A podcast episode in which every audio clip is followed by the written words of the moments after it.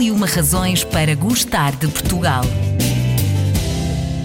Razão número 90. Mosteiro de Odivelas. Um dos locais mais emblemáticos e polémicos da história do nosso país, foi fundado no final do século XIII palco de eventos históricos, escândalos, lendas, romances e muito mais, este mosteiro ficou conhecido ao longo dos tempos. Já pertenceu também ao Exército Português, pertence agora à Câmara Municipal de Odivelas e conversamos com o vice-presidente Edgar Valles sobre este pequeno pedaço do nosso património nacional. O Mosteiro de Odivelas é de facto uma das razões para gostarmos do nosso país? Espero que sim. Aliás, é, é, Odivelas tem no Mosteiro de São Dionísio e São Bernardo o seu ex-libris uh, uhum. tem sido desde sempre uh, aquilo que mais tentamos vender para fora. Tem sido diferente a facilidade com que se visita este espaço. Esperamos que no futuro seja, seja ainda mais fácil, uma vez que contamos que este património possa vir à posse da Câmara no futuro próximo, uhum. mas com mais ou menos dificuldades de fazer as visitas, acreditamos que sim, como está de São Denis e São Bernardo, é mais uma razão para se gostar do nosso Portugal. Se este mosteiro já teve muitos residentes bem conhecidos da nossa história, quer falar-nos um bocadinho sobre quem foram? Eh, o Mosteiro Dionísio de São Bernardo foi mandado construir em 1295. As construções decorreram entre 1295 e 1305, ou seja, foi feito em 10 anos, na altura uh, por ordem do sexto rei de Portugal, uhum. uh, o nosso querido rei Dom Dinis, e digo nosso querido porque um pouco por todo o país, toda a gente, penso que é unânime, o rei Dom Dinis estará certamente entre os três reis mais queridos de, de, da população em geral. e tivemos a sorte de, no seu terceiro testamento, movimento ter escolhido ser sepultado no Mosteiro de São Dionísio e São Bernardo, portanto, desde logo a principal figura histórica ligada a este mosteiro e ligada para sempre, porque ainda hoje está o seu túmulo na igreja do nosso mosteiro. Eu digo terceiro, terceiro testamento, isto é uma curiosidade que pouca gente sabe. O rei Dom Dinis, tal como os outros reis depois dele e antes, escolhiam em vida o sítio onde queriam ficar sepultados e muitas uhum. vezes mudavam de ideias uh, várias vezes. E, portanto, o rei Dom Dinis fez um primeiro testamento e um segundo testamento onde escolheu ser uh, não sepultado, mas tumulado uh, no mosteiro de Alcobaça, onde, uhum. aliás, estão também sepultados o seu pai, Dom Afonso III, e o seu avô, uh, Dom Sancho II, uhum.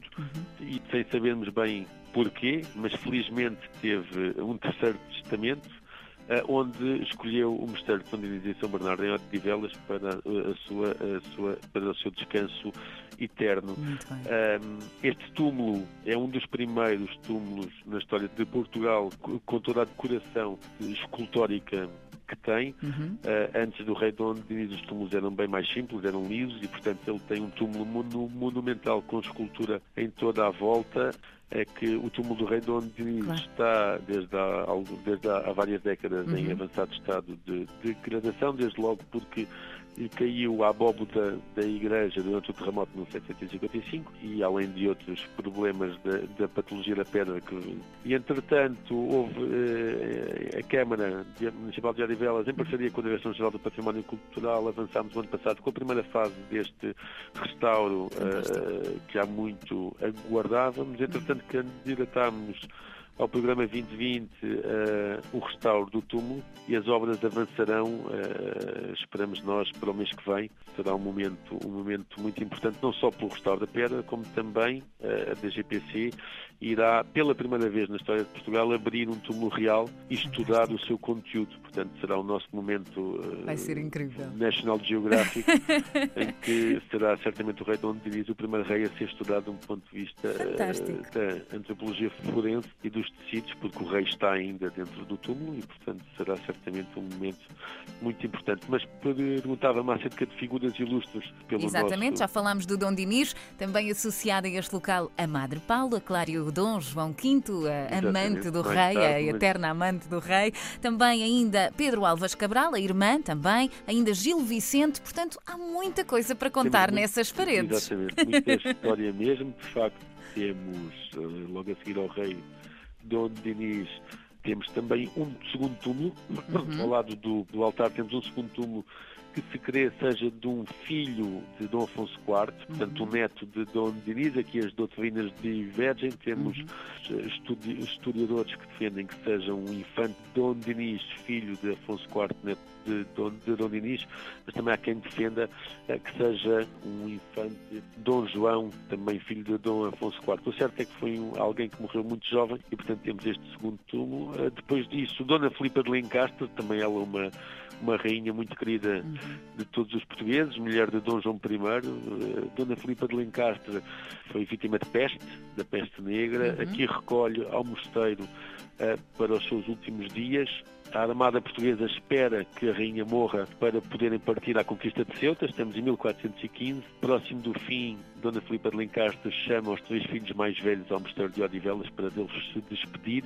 Fala naturalmente do futuro rei Dom Duarte, do infante Dom Henrique, bem como do infante Dom Pedro, uhum. uh, e chama-os, despede-se deles e arma os cavaleiros no leito de morte. Este ato de armar os cavaleiros será repetido mais tarde pelo pai, já dentro das muralhas de Ceuta, depois da conquista, mas tem este efeito simbólico sobre os filhos uh, e aqui acaba por falecer. Mais tarde temos uh, Dom Afonso VI e o uhum. seu irmão Dom Pedro II. Dom Afonso VI, aqui pelo menos tinha a fama de ter também duas prediletas entre as suas monjas, uhum. Ana de Moura, irmã de Luísa de Moura, que foi abadesa deste mosteiro, e Feliciana de Milão. Uh, e mais tarde, claro, depois deste Dom Afonso VI e deste Dom Pedro, Dom Pedro II, temos aqui o Dom, o Dom João V, filho de Dom Pedro II, o Dom João V, que aqui manteve durante 10 anos uma relação pecaminosa com a Mara Paula, e, a partir daqui a marmelada ganha todo este fulgor. Dom João V e a Madre Paula referiam-se à marmelada branca de Odivelas uhum. como o manjar do amor. Isto é uma receita que só se produz aqui, pese embora as, as, as ordens tivessem o bom hábito de partilhar receitas entre si. A Ordem de Cister tem uh, outros uh, mosteiros femininos, no entanto, ainda ontem, ontem em conversa com a senhora diretora do uhum. Museu do Mosteiro de Alcobaça, tentava perceber exatamente isto, mas que queremos esta que, é não há, que não há esta receita feita em mais lado nenhum, portanto, Fantástico. só aqui é que o manjar do amor continua a ser feito, o manjar do amor, portanto, a marmelada branca de arte e velas. Para terminar, gostava de lhe lançar aqui um pequeno desafio que complete a seguinte frase: O mosteiro de Odivelas é. O mosteiro de Odivelas é certamente, como começamos esta conversa, uma razão muito forte para gostarmos do nosso Portugal para termos e para termos orgulho na história riquíssima venham a Odivelas, tenho a certeza que certamente irão gostar. O Mosteiro de Odivelas é um local que merece a sua visita, para além de ser um edifício incrível com muitos detalhes que já referimos que valem mesmo a pena a nossa atenção, pode ainda andar por onde andou a Rainha Santa Isabel, o Dom Dinis, o Dom João V, o Gil Vicente, a Madre Paula, entre muitas outras figuras da nossa história. Viaje no tempo neste que é um dos monumentos nacionais e mais uma razão para gostar de Portugal.